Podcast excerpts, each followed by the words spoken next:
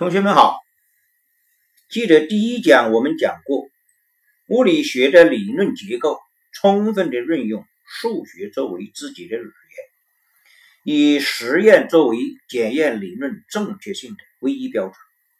因为实验是客观事实，毋庸置疑。一五九零年，伽利略在比萨斜塔上进行了举世闻名的落体实验。伽利略带着两个铁球，一个大球十磅，一个小球一磅，登上塔顶。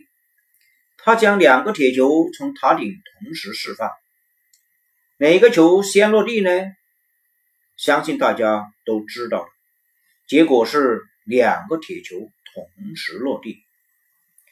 当时许多人都说重的铁球会先落地，这个说法直到伽利略。做做完这个实验，才被纠正过来。这个实验没有测量，只是观察现象。其实物理学更多的实验是要测量的，并且还要计算。今天我们学习测量平均速度，就是第一个测量实验。平均速度是根据原理 v 等于 s b t 来测。它不像用刻度尺测长度，用钟表测时间，即用汽车的速度表读取汽车的运动速度等，那样可以直接得到结果。直接得到结果的测量叫直接测量，而测量平均速度是分别测出路程和时间，再由公式 v 等于 s 比 t 计算出来。这种测量方法叫间接测量。显然，间接测量比直接测量复杂，步骤多，注意事项也要多一些。因此，我们今天着重谈谈注意事项。具体方法书本上很详细了，我就省略了。实验注意事项一。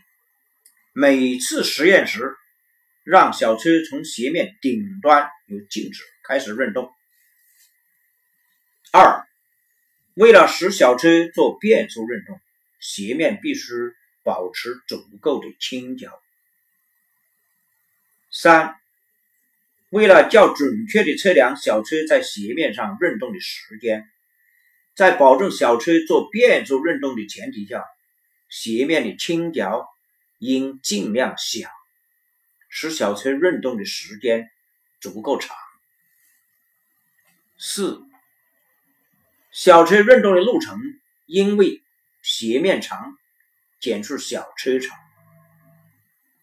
五，实验时一般是先选一段路程，再测时间，求平均速度，不是先选一段时间。再测时间和路程，求平均速度。前者路程可先测好，实验时只测时间，较方便；后者在小车运动过程中，既要测时间，又要测路程，不便操作。六，应多次测量求平均值，以减小误差。七。小车开始运动的时刻和开始计时的时刻，小车停止运动的时刻和停止计时的时刻都要同步，否则误差较大。八、长度的测量一定要估读到分度值的下一位。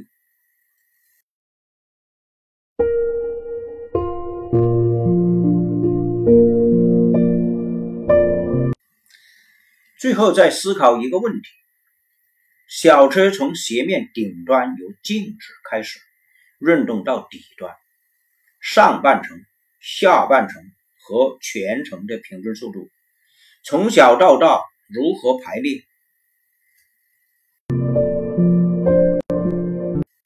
今天就讲到这里吧，下一讲再见。